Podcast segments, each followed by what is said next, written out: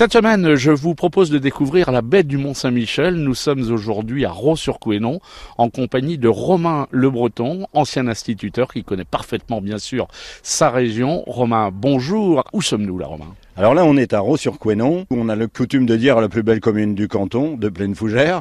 Mais pourquoi son attrait?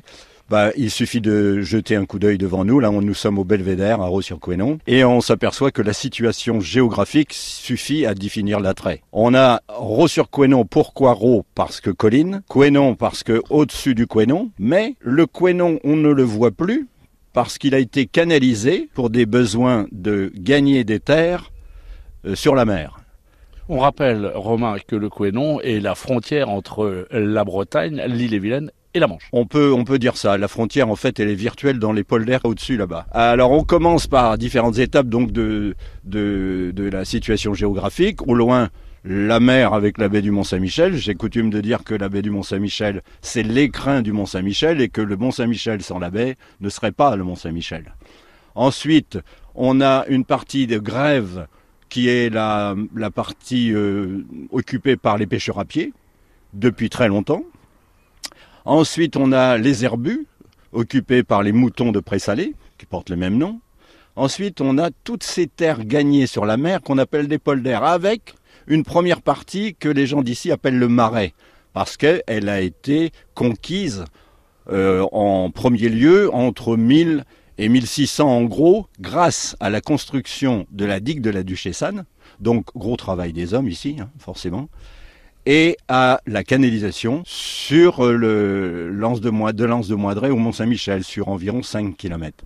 Il fallait absolument, en fait, c'était une bataille séculaire sur la mer et les eaux du Couesnon.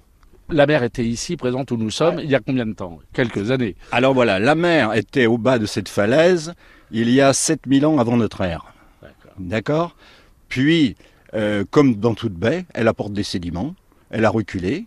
Avec le travail des hommes, construction de digues, euh, canalisation du Couesnon, euh, ensuite construction de drains, de fossés pour emmener, drainer ces terres. Il faut savoir que ces terres, là, en fait, dans les polders, ne sont jamais arrosées. On n'a pas besoin, nous, puisqu'on a toujours une capillarité qui permet aux légumes, puisque c'est une grande superficie maraîchère, d'être là même en période de sécheresse. D'où la qualité des légumes. D'où la qualité des légumes et formidable terre euh, que sont ces sédiments apportés par la mer.